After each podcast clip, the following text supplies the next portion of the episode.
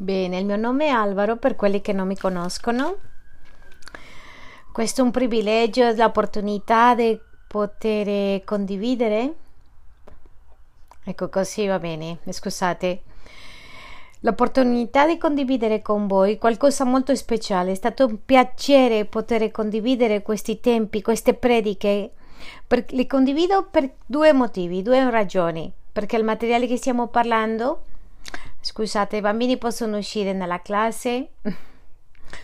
È qualcosa che stiamo insegnando come Chiesa, che forse ho vissuto, mi ha toccato vivere nella mia propria vita. Cos'è la nostra identità? Abbiamo parlato la settimana scorsa di come ti rubano l'identità. Ebbene, come ne hanno rubato l'identità? La settimana scorsa ho condiviso tre punti del furto della nostra identità e vi raccontavo che il nemico, il peccato e la sessualità ci deruba l'identità. Rubare significa che ti portano via senza permesso, qualcosa che ti strappano senza che hai detto te lo impresto.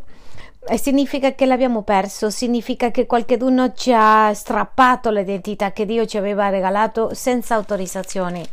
Se tu senti che dopo la settimana scorsa quello che abbiamo parlato, tu hai sentito che questo applicava alla tua vita, allora oggi voglio darti una soluzione per questo problema e la soluzione che oggi vogliamo parlare è come faremo riconquistare questa identità. Se tu vuoi mettere un titolo alla um, predica e prendere appunti, come posso prendere, come posso ritrovare la mia identità perduta? Quando ero giovane, più giovane da adesso, non sono così vecchio, però più giovane. miei, all'inizio dei miei vent'anni ho conosciuto la salvezza di Gesù. C'erano cose nella mia mente che non riuscivo a capire. Uno, non capivo come potevano stare così tanti pazzi insieme e erano così felici. E due, non riuscivo a capire come la gente parlava così della fede, così con tanta libertà. La fede, la fede e tre che mi sembrava così sciocco che la gente poteva chiamare a Dio Padre. Non lo so che cosa mm, hai pensato te quando la prima volta che sei andato in chiesa, tanta parola fede, tanto, tanto pazzo insieme, come la gente poteva chiamare a Dio papà. Mi sembrava strano, irreale, come la gente poteva essere felice cantando, saltando e ballando, che la gente era felice, che per tutto era fede. Ah, sono caduto, hai fede che Dio ti guarirà il piede. Ah, che ho perso il lavoro, abbi fede che Dio ti troverà un lavoro. E beh, come mia madre ha detto deve andare in chiesa, io continuo ad andarci fino a che possa scappare. e finalmente che quello che Dio è il nostro Padre. Io non avevo uno scopo nella mia vita, io pensavo che avevo uno scopo, ma non voglio centrare questa predica su di me, ma ho dovuto vivere questo nella mia propria vita. E quando ho conosciuto Gesù non sapevo chi ero io. Pensavo che ero un uomo perfetto, che avevo tutto quello che avevo bisogno, che ero appunto di iniziare una nuova fase nella mia vita studiando, che farò i miei genitori orgogliosi, professionista, comprare una macchina scapotabile o un single per tutta la vita con una casa nella spiaggia, appartamento in Manhattan e appartamento a Londra. È tipico adolescente che pensa che riuscirebbe a avere tutte queste cose e pensavo che questo era il mio scopo finché mi sono incontrato con Gesù Cristo e ho capito che tutto questo erano sciocchezze, ripieni, riempita la mia testa per la tv, per network, per tutte le tv, cartoni animati e tutto quanto. Io pensavo che tutte queste cose erano così, che avremmo la vita del, del ciao, che fareva le cose delle telenovele, tutte le cose che sono entrate nella mia mente per la tv. Pensavo che questo era lo scopo per la mia vita. Tante persone dicono, mm, anch'io pensavo così. Ed era così, ma è sbagliato, è falso. Ero figlio di un straniero, figlio di stranieri, che è arrivato a un paese dove prima di tutto né i figli né i genitori parlavano la lingua. Due, ci dovevamo abituare a, a fare tutto al contrario. Il cibo era proprio strano e, e la lingua proprio non la conoscevamo. Il primo libro dopo la Bibbia che mi ha proprio colpito è il libro di Pete Warren che si chiama Una vita con scopo. Questo è un libro che tutti lo leggono per evangelizzare e lì mi sono reso conto che stavo proprio a peggio, non avevo scopo, no, non avevo Cristo, ero proprio male. Poi per aggiungere mi hanno mandato all'ovile. Quando sono arrivato all'ovile ho sentito che mi hanno rinchiuso in una carcere dei giovani per lavare il cervello e togliere via della droga. E ho detto, mamma mia, siamo fritti qua. E quanto tempo era? Due settimane. Sapete cosa è stare da ballare a una discoteca, poi andare a lodare al Signore per due settimane svegliarsi alle sei del mattino, fare il devozionale che non l'avevo mai fatto in vita mia e che la preghiera della fede e poi la liberazione e che poi dovevamo ricevere la parola che ai giovani gli piace eludere e il tema. Tutto questo chiuso in una fattoria con un gruppo di pazzi che si chiamano cristiani. Io pensavo che avevo uno scopo, ma non ce l'avevo. E io pensavo che la mia identità era, era divertita, ma quando sono arrivato lì era, era diverso. E c'erano altri più divertiti che me. Allora ho scelto il letto castello più lontano, vicino al bagno, per alzarmi e non dover socializzare con nessuno. Peggio ancora mi ha toccato vicino a quello che russa, quello che mamma mia faceva le scoregge, ma proprio una cosa terribile. Era un martirio e stavo vivendo proprio un martirio. Perché? Perché i cambiamenti fanno male o non è così? Io sono cresciuto, anche se non sembra, io sono cresciuto, ero più piccolino e quando crescevo mi facevano male le ossa e mi alzavo alla notte con il male, ma stavo crescendo nella mia speranza e spero di continuare a crescere nel futuro, vero? Beh, 5 centimetri. Però una delle cose che Dio mi ha portato a conto nell'ovile e io do onore a questo bellissimo posto che tanti di voi conoscete o conoscerete. Dio opera di un modo impressionante perché quando tu le rendi uno spazio nella tua vita per dedicare tempo a Lui, perché Lui parla con te e te con Lui, in questo tempo Dio ha cominciato a restaurare la mia identità. Qual è la mia identità e qual è la tua identità? Andiamo alle nostre Bibbie a Genesi 1, versetto 26. Sottolineate questo per piacere. Se tu hai qualcosa che devi sottolineare, sottolinea questo. Per me questo ha cambiato la mia vita. Dopo Cristo ha cambiato la mia prospettiva di qual era il mio scopo, qual era la mia identità. In Genesi 1:26 Dio ha finito la creazione del mondo e ci ha detto qualcosa e ci lascia scritto perché vuole che noi ci ricordiamo per tutta la vita e lui dice che ci ha fatto, ascoltate bene, Facciamo all'uomo a nostra immagine conforme alla nostra somiglianza. Cosa significa nostra? Uno o due? Singolare o plurale? Due? Eh? Più di uno. Conforme alla nostra somiglianza. Allora Giovanni dice, eh, dice che il verbo era con Dio e che il verbo è diventato carne. Chi era con, con, Dio? Gesù Cristo. Chi è il verbo? Gesù Cristo. Quindi abbiamo due integranti, Dio e Gesù. E nello stesso Genesi 1 dice che quando ha creato la terra era in disordine, lo Spirito Santo alleggiava e si muoveva con tutta libertà. Allora chi è la terza persona che era lì? È lo Spirito Santo. Dio ci ha fatto alla immagine del Padre, Figlio e Spirito Santo. Non vi sembra meraviglioso, impressionante questo? Pensiamo che possiamo aprire il mare adesso. Il Signore ci ha fatto con un potere spettacolare e Dio ci ha fatto, ci ha detto che noi regneremo sui pesci, sugli uccelli del cielo sulle bestiame sulla terra e su tutti i rettili che strisciano sulla terra. Allora io non capisco perché tu scappi via quando vedi un topolino o quando vai alla spiaggia e vedi una medusa e dici ai come fa male questa medusa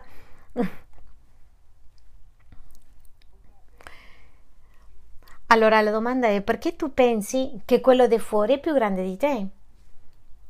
Se tu sei in questa domanda abbiamo perso la nostra identità. Dio ci ha fatto con tanto potere, con tanta benedizione che non possiamo giudicare gli animali. Tu non devi allenare il cane, tu gli dici al cane siediti e il cane deve sedersi, ma vediamo nel parco che non obbediscono i cani. Perché? Perché abbiamo perso l'identità alla caduta di Adamo e Eva. Allora io ti chiedo, hai sottolineato Genesi 1.26? Cosa dici? È così facile sottolineare. Con il telefonino proprio solo schiacci clic e basta. Allora, siamo fatti a immagine e somiglianza. Non siamo Dio, ma siamo fatti alla sua immagine e somiglianza. Punto 2. Siamo fatti come loro, con la loro identità. Io non penso che Gesù diceva eh, vado a guarire al paralitico, ma non lo so, non sono certo se si alza o no. No, Gesù toccava e le diceva alzati, cammina e lui camminava. E punto numero tre, magari che siamo fatti per il regno. Non vale la pena che tu sia un re se non hai un regno. È un vero regno. Tanta gente dice io nel mio paese ero, mm, mm, mm, ma nel tuo paese, ma dov'è il tuo regno? Dio dice che noi regniamo insieme con Lui e questo vale molto di più che un titolo, una laurea universitaria, che tutto. Eh, sta, stiamo capendo ancora no? Per quelli che sono ne, nell'internet, per favore sottolineate. Settimana scorsa io vi ho raccontato la storia del figlio prodigo che torna a casa e questa è in Lucas 15 del 11 al 31. Questa predicazione, questa parabola, io ti voglio invitare per fare un esperimento. Se tu hai bambini piccoli, piccoli bambini, leggila come una family, chiedelo dopo che cosa hai capito e tu vedrai, troverai una, una definizione. Cerca un adolescente e leggi questa parabola e chiedili cosa hai capito e troverai un'altra definizione. Cerca una persona anziana, una persona matura, non ci sono anziani, ci sono maturi, e questa persona ti siediti e leggi questa parabola, chiedelo che cosa hai capito. Secondo la fase della vita, qual, ciascuno capisce di un modo diverso. Quando un bambino le sente, dice non sa cosa perdersi, l'adolescente dice ah, non mi fastidire ma sta a punto di perdersi, ma l'anziano ti dice assolutamente hai ragione, io sono passato per quello lì. Ognuno di noi nella vita abbiamo perso l'identità, ma a me piace di questa parabola qualcosa molto importante e molto interessante. E qui entra quelli che gli piace studiare a fondo la Bibbia, che Lucas 15 è un capitolo intero che ha tre parabole. La moneta persa, la pecora smarrita è il figlio prodigo.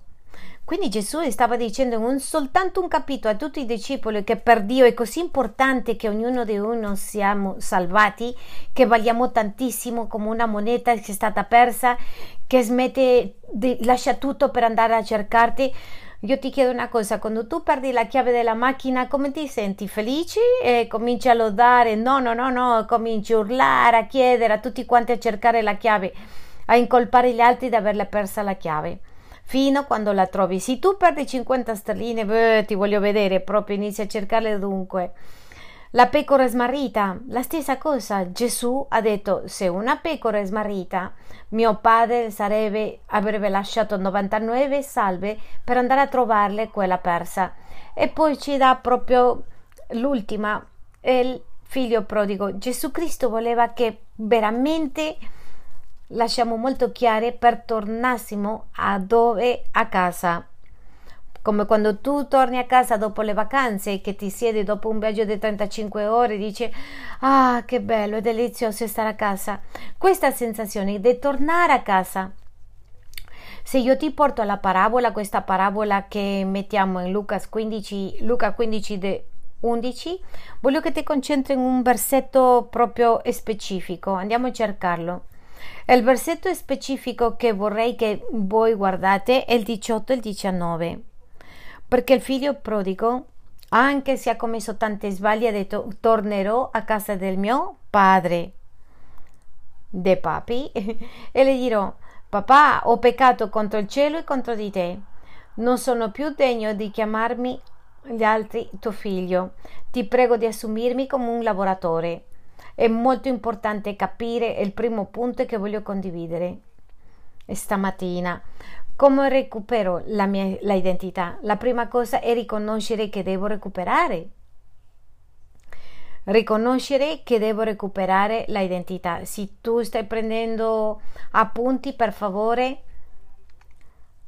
ho bisogno di che riconoscere che ho perso la mia identità e devo recuperarla.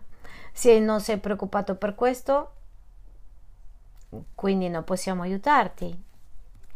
E quindi non basta con dire che ah, sono perso e che questa è la vita, non so cosa fare nella mia vita, sino che devo riconoscere che l'ho persa e adesso voglio riaverlo. E qui arriva una cosa molto importante, che quando noi conosciamo a Cristo, a meno che capiamo che abbiamo bisogno di riconquistare quello che abbiamo perso, tutto quello che dicono nelle prediche non serve a niente. Eh sì, dobbiamo vivere in santità. Dico, mm, abbiamo iniziato con questo quento di che non posso baciare la fidanzata. Eh, va bene, va bene. E in santità, amore, hai visto? Non posso scendere le mani. E in santità, hai visto amore? Dobbiamo cambiare film inizia a fare il religioso, ma soltanto fa senso la parola di Dio quando il mio bisogno mi fa capire che ho bisogno di aiuto, sì o no? Bene, a me mi hanno detto Cristo ti ama, un scopo nella tua vita e ti guarirà tutti i tuoi peccati. Io ho detto a me io voglio questa salvezza, perché? Perché la vita che io avevo ero cosciente, ero consapevole che era incontra la volontà di Dio, io ero consapevole che avevo ho fatto male. E quando mi hanno condiviso di Cristo ho, pensato che mia madre le ha raccontato tutto a questa signora l'ha mandata per mettermi qui e parlarmi di Cristo. Non è vero era lo stesso Spirito Santo. Dopo tre anni sono andato all'ovile che l'ho, l'ho raccontato e lì mi sono incontrato con Dio faccia a faccia e riuscire a capire che avevo, che avevo bisogno di una identità chi va al dottore senza mm, essere malato? Solo gli ipo- ipocondriatici, no? Che, che, dicono mi fa male qui, mi fa male, ho il dito rotto, mi tocco qua, mi fa male qua, là. E sei malata? No. Quanti di voi avete fatto 45.000 esami di 15.000 raggi X? E poi andate in Sud America con un altro dottore, il dottore ti dice sei, stai sano e tu dici no, non può essere, c'è qualcosa, tu mi devi dare qualche medicina, perché quando arriva ai 50, 50 anni deve prendere le medicine. 45 scatole di, di medicine, signora tu sei, stai sana? No, no, no non, non, ti convince proprio. Poi torni di nuovo il prossimo viaggio a Sud America, mi faccio, mi faccio visitare da un altro dottore. Tu hai bisogno di capire che sei ferito per andare al dottore e curarsi, per riconoscere e riconquistare l'identità. Tu devi capire che l'hai perso. Va bene? L'hai scritto? Continuo? Va bene. Ok. Punto numero due. Ho bisogno di chiudere porte e togliermi le cose che mi fanno perdere l'identità. Ho bisogno di chiudere le porte e togliermi le cose che mi fanno perdere l'identità. Adesso usciranno sullo schermo anche. Ma tu devi riconoscere qualcosa, devi chiudere le porte. Ragazzo, ragazza, signora, signore, io ti faccio una domanda. Quanti di voi avete comprato una candelina cara? A ver, pensate, pensate, una candelina, candelina, con quella profumo caro Adesso vedo la moglie che chiede al marito, eh, quanto costa una candelina cara, una costosa? 5 sterline? Boh, cattiva. 25? Più o meno. 50-80? Mmm, è questa.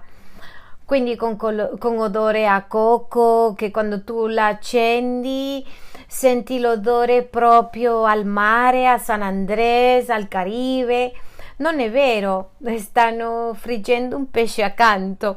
Quando tu c'è una candelina costosa, appena noi sposati, spendevamo tutti i bonifici che ci hanno regalati, abbiamo comprato una candela molto costosa costosissima e l'abbiamo accesa 15 minuti e a spegnerla subito per durare a lungo però appena acceso la candelina al minuto boom! La casa era profumata. Un profumo squisito delizioso che ci veniva proprio fame. Mi ricordo ancora coco e menta. Questo era il profumo. Non la trovo più. Se qualcuno la trova fatemi sapere. Coco e menta. Era così ricca che l'anno prossimo, quando era finita questa candelita, abbiamo andato a cercarla con i nostri soldi a, a, a trovarla. Quando tu chiedi la porta della tua stanza, come senti questa candelina, il profumo proprio dappertutto. Allora pensa un attimino, tu sei nella tua stanza, ma nel primo piano la tua famiglia o accanto a te sta friggendo un pesce e gamberi con aglio cipolla. Mm, una frittata proprio stanno lì a cucinare. Tu cominci a sentire che l'odore sta entrando sotto la porta della stanza. Tu metti l'asciugamano tu, tu, tu non vuoi che esca questo profumo delizioso. Apri la porta pochettino per vedere se il cibo è pronto. E in quel punto che apre la porta po, scappa il profumo è entrato l'aglio e la stanza comincia a un odore proprio fra aglio, menta, pesce, eh, cipolle. Si è rovinato questo profumo. Tu hai permesso di lasciare questo profumo e hai, hai lasciato entrare questo, questa puzza di fuori. Un odore orribile. Che cosa è successo? Tu non hai chiuso la porta?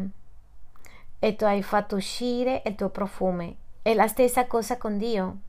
Ci sono crist- molti cristiani che aprono e chiudono la porta, aprono solo per guardare un attimino, vedere se il cibo è pronto e non chiudono quella porta che ti fa perdere l'identità. Vai a, a, spendere soldi che non ne hai, a indebitarti, a andare a bere il sabato, lunedì, martedì, giovedì, eh Ah, pastore, aiutami, aiutatemi, per favore. Tu apri la porta, chiude la porta, chiude la porta. Beh, quindi fai scappare il profumo di Dio. Questa candelina rappresenterebbe la presenza di Dio. La Bibbia dice che Gesù Cristo è la luce del mondo e la luce è l'olio che Dio ci dà per la nostra lampada, dove la presenza di Dio è come un ambiente che è un profumo buono, che cosa, vol- che cosa intendo con questo? Che per tu recuperare la tua identità devi chiudere porte. E questo ti porterò alla Bibbia perché in Isaia 30, 11 la, le sta dicendo al re di Israele, le sta dicendo che deve una crepa, una crepa là. Che cosa succede in queste crepe? Quegli ingegneri, costruttori, ditemi, si, si si uniscono e diventa una crepa molto grande. In Cile, nel mio paese, tutti i giorni tremano, trema il paese, trema la terra. Quindi le case sono antisismiche, la mia casa si muove così. Ogni terremoto si muove così. E quando ho portato la mia moglie volevo che lei sperimentasse questo temblore. la casa si muove così e non cadono le case perché? Perché sono già antisismiche. Ma se questo succede qua, cadono tutte le case, è vero? Perché quando tu vedi una crepa in casa tua, paga, paga l'affitto e vai via. Perché quella crepa aprirà un'altra. La Bibbia dice che una crepa minaccia un'altra e si diffondono come il suo muro rialzato, cui caduta viene all'improvviso, improvviso.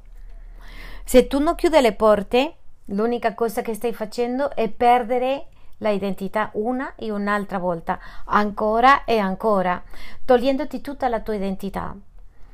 Tu e io siamo quello che la, dice, la gente dice che siamo. Bene? Lavoro pratico perché lo so che a voi piace la pratica. E come facciamo questo nella casa? Cambia il telefono, cambia il cellulare, chiude il Facebook, mettete un altro nome. Sì? non metterti un nome strano, cambia il nome nel Facebook, chiude il tuo account di Instagram. Ho 5.000 follower, beh 5.000 che non gli interessa la tua vita, l'unica cosa che vogliono è invitarti, andiamo alla festa. E tu dici ah sì, se hai un problema con la festa spegni il cellulare il sabato, se hai un problema con l'alcol non andare al supermercato da solo la riga 32-33 dell'alcol, no, non arrivare proprio, arriva fino alla 28. Se hai un problema con qualcosa, devi centrarti, pensare e chiudere la porta. Quando io sono tornato dall'ovile, perché voglio dare un esempio piccolino, perché voglio che voi sapete che questo è difficile, di questo di recuperare l'identità. Quando sono tornato dall'oblio ho capito che Dio mi ama, che ho uno scopo e che nel futuro mi sposerò, torno felice come torneranno i ragazzi e qua. E mi metto insieme con i miei amici, i miei amici stanno organizzando una festa in un caffè e stiamo parlando, gli dico, ehi senti, ho qualcosa da dirvi in queste, quest'estate in Spagna ho avuto una cosa, ho imparato una cosa interessante, che Dio ci dà uno scopo nella vita e lo scopo della vita applica a tutti, non importa, lo so che tu sei un peccatore, ma è per te anche. E loro mi guardano, ok Alvaro, questo è un po' pazzo, ma è andato a quella chiesa e va bene. Continuavamo a parlare, l'ho detto Sapete che ho imparato che non è bisogno di andare alla festa, alle discoteche, perché veramente mi sono divertito tantissimo e in 14 giorni abbiamo ballato delizioso e, in la loda. Abbia, ci siamo divertiti, zero alcol, zero droghe, mm, solo Dio. E loro mi ha guardato e detto, mm, uh, allora Alvaro vai a farti un giro e così.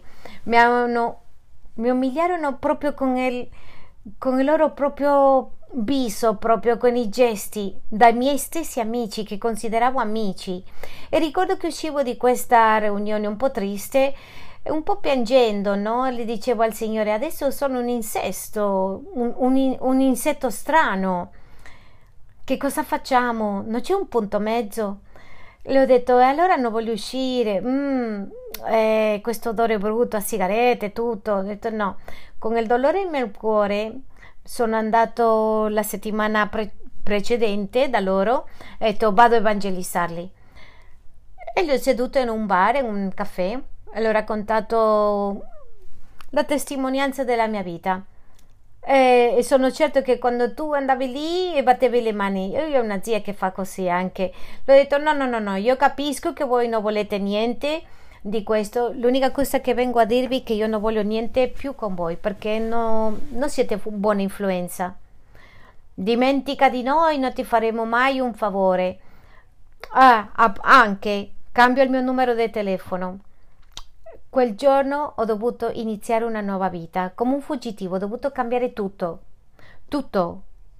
Rimasto zero proprio, né un amico né una mosca, niente. Sono andato alla casa di mamma e mi ho detto mamma ho fatto questo e mia mamma mi ha detto bravo figliolo. Allora, eh, c'è la chiesa. Che faccio la domenica? Puoi andare al servizio, alla riunione. E che faccio venerdì? Ah, c'è la vigilia. Ho detto, mm, ok, va bene, ok. E ho cominciato a vivere, anche se mi costava, perché io volevo il venerdì della vigilia, quando finisce alle 10, io vado via. E tante volte andavo alla vigilia, alla vigilia proprio profumato, vestito bene, perché da lì uscivo a un'altra vigilia. E, ma gli amici della chiesa dicevano: no, no, finisce la vigilia, andiamo a vedere film Abbiamo dovuto chiudere porte, famiglie. Se tu non chiudi le porte che hai aperte, tu non potrai riconquistare la tua identità. Punto 3. Tu, tu e io abbiamo bisogno di un aiutante nella terra. Abbiamo bisogno di un aiutante. Ho bisogno di un aiutante. Cos'è questo, un aiutante? Desprezziamo la zia cristiana, desprezziamo il papà cristiano, Desprezziamo il fratello che mi condivide, che mi parla sempre della stessa cosa. Questo pazzo, questa pazza, sta, quello che sta facendo è Dio che le sta usando per raggiungere il tuo cuore. E tanti di noi eh, facciamo i pazzi finché tu diventi pazzo come noi, perché Dio ci ha detto come in Isaia 58:10, ascoltate bene così non dispreziate. Dio ci ha detto se tu supplisci hai bisogno dell'affamato, aspettate che arriva sullo schermo. A che pensate che Dio le dice di sfamare? È l'affamato.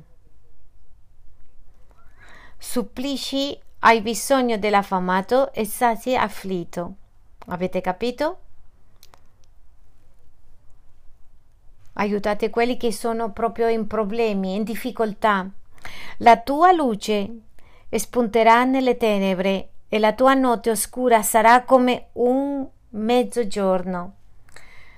Avete visto che a mezzogiorno non è buio, È buio? No, è il migliore momento, è chiaro, vero? Dice che se le diamo il pane all'affamato, allora guardiamo. Se tu supplici al bisogno dell'affamato e sazi all'afferito, la tua luce spunterà nelle tenebre e la tua notte oscura sarà come il mezzogiorno. Cosa vuol dire? Che noi vivremo sempre con gente affamata e gente che hanno bisogno. A quello che diciamo, eh, andiamo a aiutare i poveri, mandiamo a Marrakesh tutto. Bene. E quando il tuo compagno di cellula ha bisogno di preghiera, questo non è fame? Questo non è infame quando una persona sta attraversando un, un, momento difficile, quando stai lottando con la droga e viene una e altra volta alla chiesa a chiedere aiuto. Questo non è fame? Questi sono gli affamati. Quindi nella chiesa troverai gente pazza come come io che ti vuole aiutare. E ti dico una cosa, quando, quando noi contiamo il peccato, contiamo a Dio per primo e poi un umano, tu inizi a riposare. Tu vai all'ufficio del pastore e dici io ho ammazzato. Ah, così brava che sembrava questa signora. Io ho ucciso tre pesci. Eh, signora, un pericolo. Raccontatemi a chi hai ammazzato? Ho ammazzato tre galline. Ah, bene, ok. Quando avevo 30 anni ho ammazzato tre galline nella fattoria, non mi posso perdonare, sono un'assassina. E che cosa è successo? Perché ti senti male? Perché quando l'ho ammazzato ho lasciato tutti i pollini orfani. E che altro è successo? La gallina sapeva così buona quando l'ho cucinata. Ah, allora tu ti consideri assassina? No, porto questo dolore dentro e quando esci da parlare col pastore sembra che lei riposava e pensava, mm, non era così grave. Non era così grave, problema contato, riposi. Nel momento che tu chiedi aiuto, il 50% del tuo problema è risolto. E Satana dentro dice con il crampi perché tu appena hai confessato che hai bisogno di aiuto. Quanti di voi avete parlato col pastore, avete cercato per contare qualcosa molto privato, molto bisogno e tu dici aiutami per favore, ti prego di aiutarmi.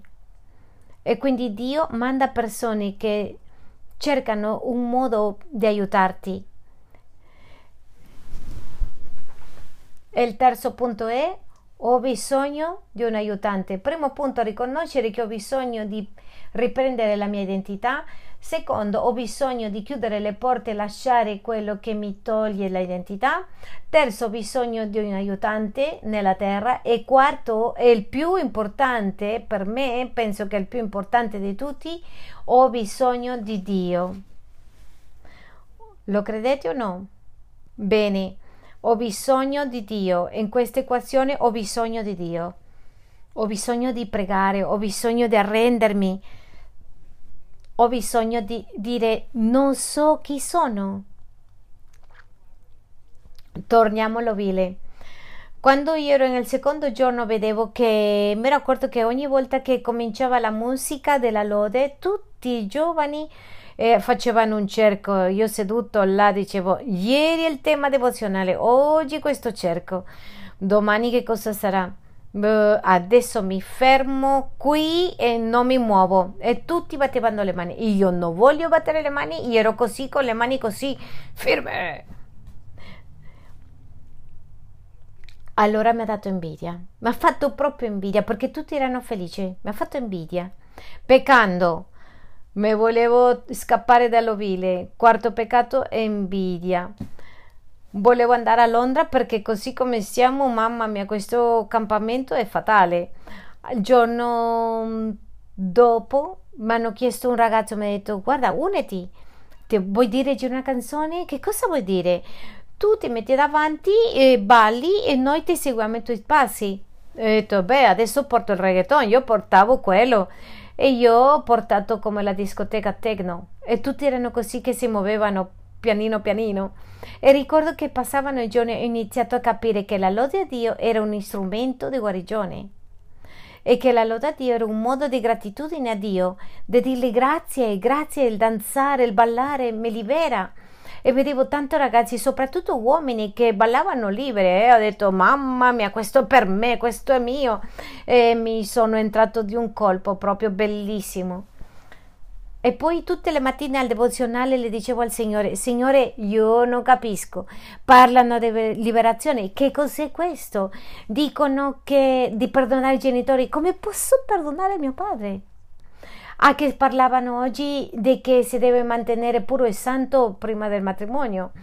Eh, eh, eh, eh, scusate, fino lì, eh? Che cos'è questo? Questo antico, questo faceva mia nonna. Io no, no, no, no.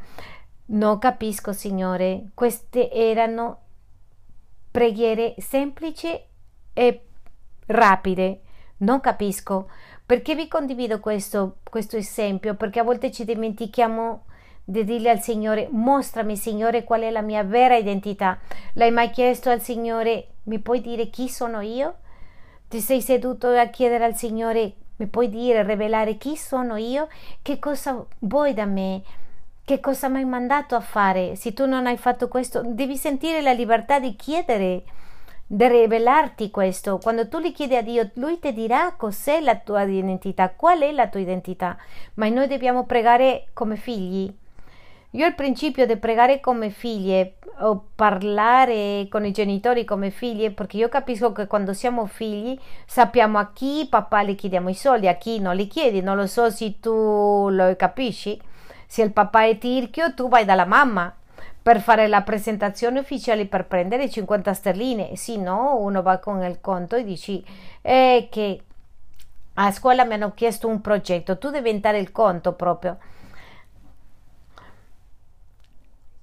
Questo progetto vale 100 sterline. Mm-hmm.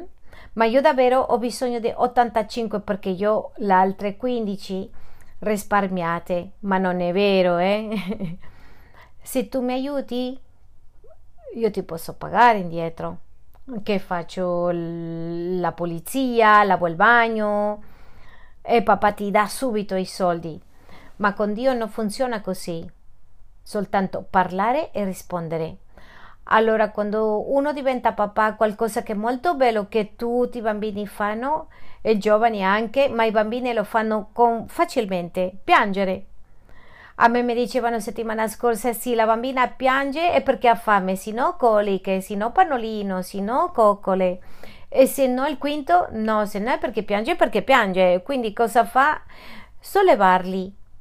Quando piangono, Dio fa la stessa cosa. Dio ascolta i bambini e le risponde allora già ti ho lasciato i miei quattro punti che cosa pensi tu che cosa devi fare pensa un attimino non deve rispondere non risponde a quello che è accanto tuo lo puoi scrivere se vuoi. Ma che cosa stai facendo tu per salvare la tua identità? Che cosa stai facendo tu con Dio per recuperare quello perso? Settimana scorsa io l'ho condiviso che stanno cambiando i nomi di papà, di mamma. Questa settimana tanti dei ragazzi nella cellula hanno fatto una in, hanno, hanno, si hanno messo a indagare, hanno scoperto che i genitori saranno chiamati progenitori, progenitori. Il giorno del progenitore non ci sarà più la festa della mamma, del papà, sino festa del progenitore. In Inghilterra è stato vietato, si vieterà ufficial, ufficialmente con legge in mano che un cristiano possa condividere di Cristo a un omosessuale per recuperare la eterosessualità. Se tu lo fai è una pena di carcere. Bene? Se tu arrivi a che un discepolo arriva alla chiesa e lascia l'omosessualità, che vuole camminare come Dio manda, se loro ti beccano che lui va a questa chiesa, vai in carcere. Terzo, se tu vai in prigione non puoi entrare più come un credente a pregare con la persona che è prigioniera, non puoi andare a letto dell'ospedale a pregare per nessuno, è vietato. Bene? A lavoro ti dicono di usare l'arcobaleno mm, perché così rappresenti che tu sostieni tutto il mondo. Al lavoro ti dicono se tu non fai questa cosa non puoi continuare, non, ci, non ti rinnoviamo il contratto. Ma sai cosa succede? Tanti cristiani ci piace compiacere alla gente.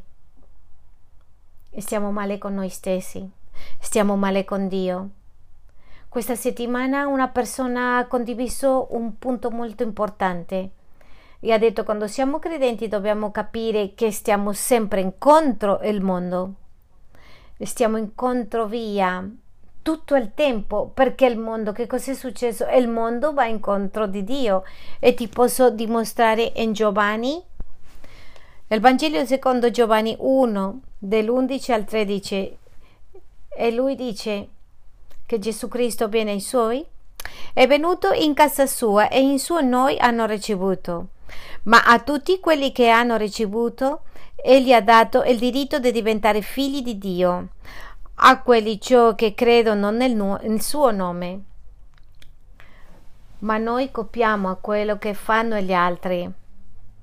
Però perché così mi aumentano le stipendio, cambio le prospettive della mia vita, cambio l'identità, cambio la mia visione, così sto bene con la gente Così la gente cristiana dice eh, che io riposo un giorno alla settimana, ma dopo dice non riposo più un giorno alla settimana perché devo lavorare otto giorni alla settimana e ci sono solo sette. Cambia le prospettive. Perché?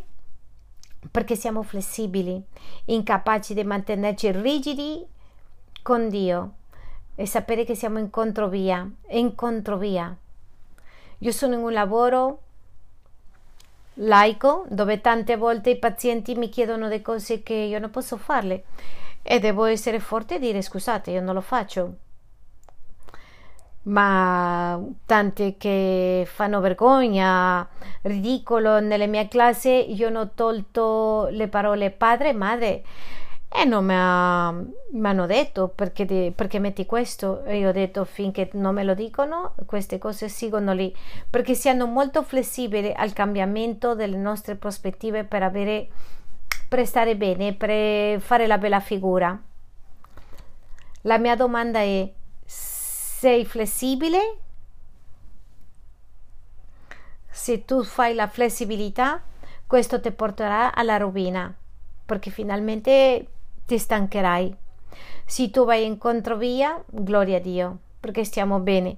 Quindi, per riassumere il processo della restituzione della mia identità che io ho perso, ora la farò quattro punti che ti ho dato, ora le metterò al contrario. Allora, poi capirete perché. Perché la prima cosa che ho bisogno di capire è che ho bisogno di Dio e quando ho bisogno, quando ho capito che ho bisogno di Dio, che è il punto quarto, Dio dirà come tu hai bisogno che ti do l'opportunità di riprendere la, la identità, ti manderò un aiutante, che è il punto 3. E quando vado di qua di questo aiutante, il punto 2 mi dice devi chiudere le porte, devi cambiare il numero di telefono, devi smettere di andare a questi posti e finalmente quando io sto facendo questo mi rendo conto che avevo bisogno veramente di recuperare la mia identità. Quattro punti molto facili che tu puoi mettere in pratica in casa tua. Però per culminare questa giornata e dirti che non ti devi sentire giudicato. Tanta gente si sente giudicata.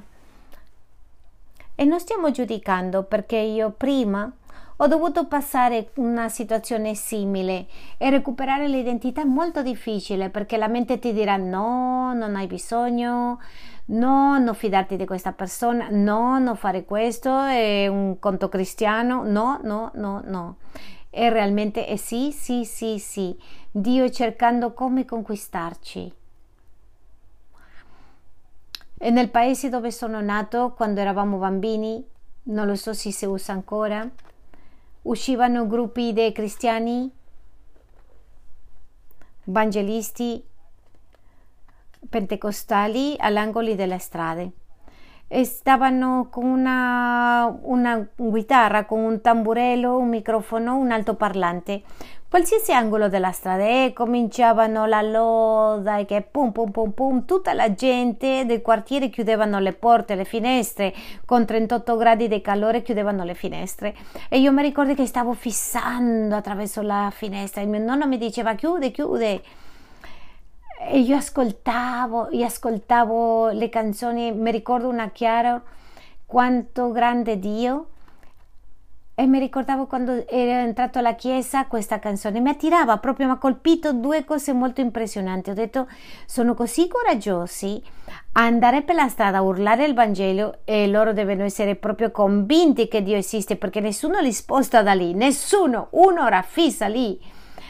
E Gesù viene per noi e ta ta ta ta io avevo 8-9 anni, avevo possibilità di saltare il cancello e dirgli che volevo sapere più di questo.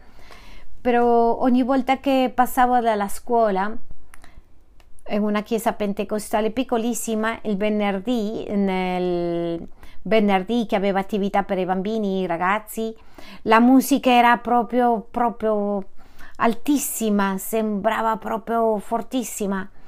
Il tamburello, una signora ballando, saltando, usciva gente sudando, dicevo mamma mia che succede lì? Qualcuno sta bevendo alcol ogni venerdì.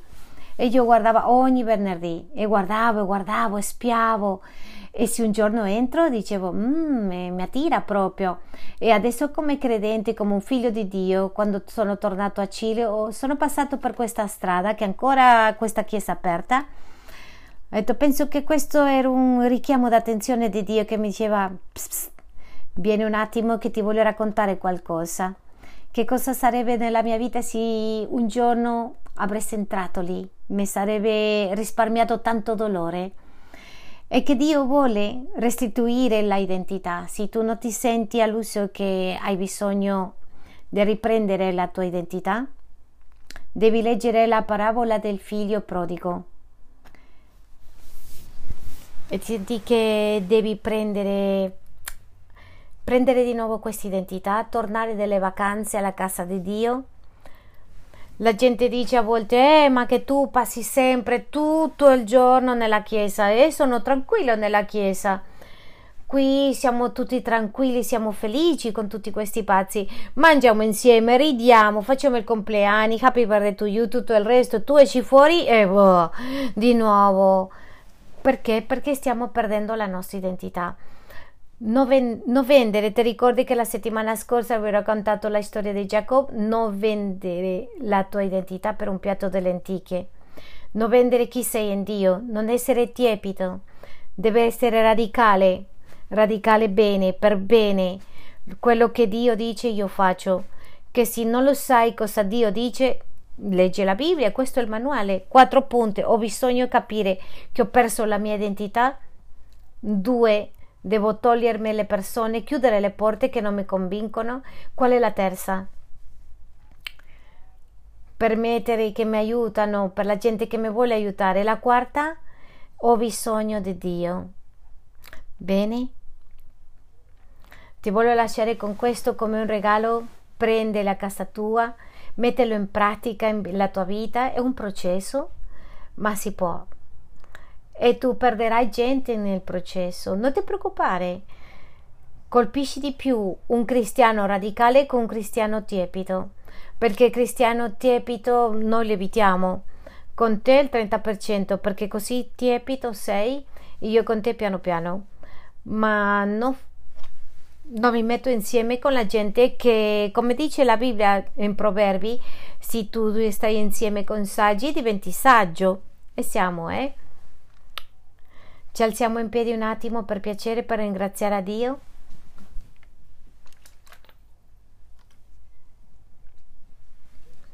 Non lo so quanto tempo sei stato vivere una doppia vita. Ho perso senza identità non lo so quanto tempo forse hai lottato con una debolezza che tu hai. E ti dico di nuovo come la settimana scorsa l'abbiamo detto, nessuno ti giudica per quello che fai. Dio al re Davide era piccolo e sono contento perché lui era basso, non solo, come, non solo io. E lui, a tutti i fratelli l'hanno visto come belli, e i fratelli di Davide avevano tutti i talenti che ci vogliono per essere un re di Israele e Davide no, ma è stato scelto per Dio, scelto da Dio perché dice la parola di Dio che Dio vede il cuore, non la faccia. non smettere di venire alla chiesa perché pensi che ti giudicano. No. Un giorno che sono arrivato all'ovile io disprezzavo di essere curato, disprezzavo quella gente che stava dando il loro sforzo, pastori di giovani incinte, Natalia era incinta di Carlitos, Belen era incinta di Samu. Proprio i pancioni così appunto che il bambino era, usci- era per uscire proprio. E mi volevano parlare, ah tu studi, no no no no, no io non posso fare, fare partorire qua e loro saltavano nella loda e io dicevo, boom, questo è normale. Come possono essere così felici? Come possono essere così gioiose? E sapete cosa mi ha colpito tanto? Il legalismo, che non mi piace il legalismo.